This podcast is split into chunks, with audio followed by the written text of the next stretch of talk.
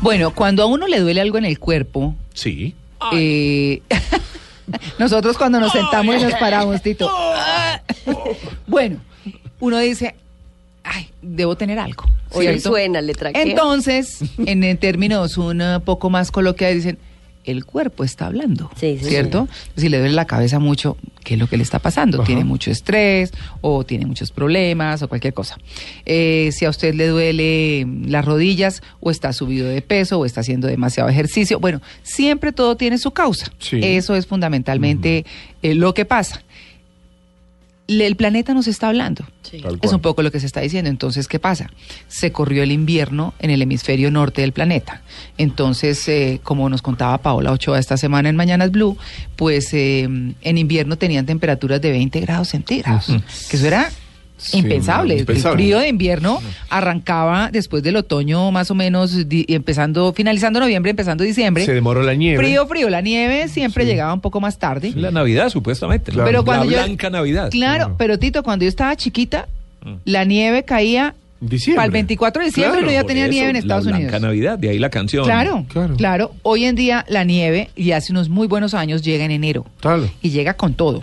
Que O sea, es lo que hoy tiene en, en alerta ciudad, los claro. Estados Unidos. Fines Claro. de enero ya. Exactamente. Claro, ya un finales mes y enero. pico, y un mes y pico atrás. Bueno, entonces, digamos que todo han sido como esas cosas que algunos no creen, que otros ignoran, otros se hacen los desentendidos y a otros les importa un pepino más o menos, Sí, porque sí. es la verdad. La gente no ha querido hacer conciencia de los cambios y de las cosas.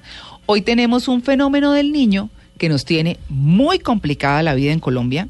Por lo menos la información habla de que tenemos en la alerta roja 20 de los 32 departamentos del país, eh, que es el fenómeno del niño más complicado que hemos tenido. El último fue entre 2009 y 2010, para que lo recordemos. Así que, pues, ¿qué nos está diciendo el planeta?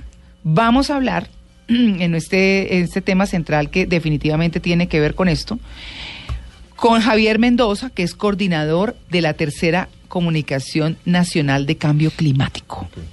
Javier, muy buenos días.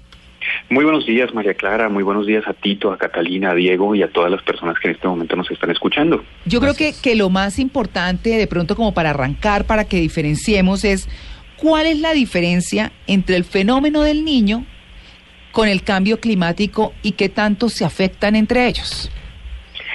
Pues bueno, mira, te lo voy a responder de una manera, de la manera más sencilla para que todo el mundo lo entienda, porque es muy frecuente que se confundan las cosas y entonces la gente habla del cambio climático y dice que el mejor ejemplo del cambio climático es el fenómeno del niño, lo cual no es cierto. Es, haz tú de cuenta, como la comparación entre la personalidad y el estado de ánimo. Ah, El fenómeno del niño y la variabilidad climática son el estado de ánimo. Hay días que te encuentras bien, hay días que te encuentras mal, hay días que estás contento, hay días que estás triste, pero eso no, no riñe con tu personalidad, que es un patrón más grande que puede ser alegre y positivo. El fenómeno del niño es unos, digámoslo así, unos meses de ciertos años donde por causas de, de calentamiento del Océano Pacífico que interactúan con la atmósfera, hace que tengamos momentos de mayor sequía y de mayor temperatura. Y hay otros años que son fenómenos de la niña, como el que nos sucedió en 2010-2011, donde igualmente por la temperatura del Océano Pacífico, con interacción con la atmósfera, pueden haber menores temperaturas y más lluvias. El cambio climático es el cambio de la personalidad, no del estado de ánimo. Entonces estamos pasando de ser personas alegres y positivas a ser personas tristes y depresivas. Ese es el que más preocupa a la comunidad internacional y por eso la reunión en París de, el, de diciembre pasado y las diferentes conferencias de las partes que se dan año a año discutiendo el problema porque finalmente el fenómeno del niño es un fenómeno natural. Existen evidencias desde los cronistas de ocurrencia de los fenómenos del niño y la niña, son cíclicos. Y así como, como cualquier niño, nace, crece, madura y desaparece. mm. Estamos en un momento acercándonos a la madurez del niño. Es un niño muy fuerte Y lo que parece sí tener algún grado de eh, correlación en los datos es que producto del cambio climático que se está generando en el planeta, especialmente desde eh, que el ser humano se desarrolló en términos industriales, es que los fenómenos del niño y la niña parecen estar siendo más fuertes, más frecuentes, más severos. Bueno, eh, esa es una diferenciación importante, ¿cierto? Eh, y sin duda, pues el cambio eh, climático está haciendo que los fenómenos entonces también endurezcan sus características. ¿Eso es así? Parece ser cierto. Parece, ser cierto. Y digamos que, bueno, cuando tú hablas en ciencia siempre tienes un grado de probabilidad. Entonces, por eso a veces los, los, los científicos no se comprometen de una manera tajante diciéndote eso es absolutamente cierto y fiable, pero digamos que los datos y la recolección histórica de datos que el IDEAM viene haciendo en Colombia, la NOAA a nivel internacional, la NASA misma a nivel mundial, eh, están mostrando que efectivamente todo parece indicar que los fenómenos del niño y la niña se están haciendo más fuertes producto del cambio climático. Mm, hay, hay una, eh, bueno, digamos, miramos, si miramos las temperaturas, por ejemplo, de los municipios que las han presentado más altas, por ejemplo, Hola, no está Barranca Bermeja, no está La Dorada, que son eh, Neiva, por ejemplo, que están al borde, claro, al borde del Cantanera, eh, Magdalena, exacto, Onda. Están Ambalema en el Tolima, 40.4 grados centígrados. Valledupar, 40.2 grados centígrados. Jerusalén, que queda en Cundinamarca, claro. 40 grados centígrados. Y Fredonia, que queda en Antioquia, 39.6 grados centígrados. Y eso es la temperatura, a la, sensación térmica que es más alta. no, es terrible. Sofocante. Es terrible. Entonces, eh, digamos que aquí, frente a todas estas altísimas temperaturas que dicen que, entre otras cosas, el planeta se va a subir 3.5 grados centígrados, ¿qué hacemos nosotros como habitantes de la Tierra? Más allá de reciclar, más allá de bañarse cortico, ¿qué otras cosas? Porque muchas veces, lamentablemente, esas recomendaciones se vuelven paisaje. Todo el mundo dice, ay, sí, sí, que la ducha más cortica, ay, sí, sí, que no, que reutilice los plásticos. Pero la verdad es que, pues hay que hacer algo. Claro, teniendo 40 grados con agua es una cosa, 40 grados sin agua es, otra. cosa. Sí. Claro. Sí, mira, realmente el tema es que si tú analizas cómo se ha venido desarrollando el tema, vas a encontrar que hay soluciones a múltiples escalas. Una cosa es lo que el ciudadano del común hace, la ducha cortica, eh, el que eh, ahorre energía, el que recicle y demás, pero esa, esa, esas acciones puntuales necesitan verse reflejadas y respaldadas por una política pública. Y tres cuartas partes de lo mismo, la política pública nacional e internacional tiene que verse respaldada por unas acciones locales. Si esa secuencialidad escalar no existe, entre el político internacional, los, escenarios políticos internacionales, los escenarios políticos nacionales y la realidad del hombre de a pie, de abajo para arriba y de arriba para abajo, pues obviamente siempre van a haber desconexiones que lo único que van a hacer es seguir incrementando el problema. Usted me acuerda, Por eso, perdóneme que le interrumpa, le pongo un ejemplo muy específico. Las empresas de recolección de basura, por ejemplo, eh, hace unos 18 eh, años tuvieron unas campañas muy importantes de eh, hacer eh, reciclaje. Y entonces todo el mundo iba en las campañas, se regalaban las bolsas, todas las acciones posibles. Lo cierto era que cuando la basura llegaba al relleno sanitario, toda se votaba igual. Entonces, claro, se lograba un cambio de actitud, pero no se reflejaba un resultado real. Eso tiene que ver mucho con lo que usted está diciendo. Exactamente, o sea, es un poco, o sea, y completando esa frase que ustedes mencionaban al inicio del programa de Jaime Garzón que, que, que, que, rueda por las redes, mm. yo le sumaría un elemento más del colombiano, y es que el colombiano es inconstante.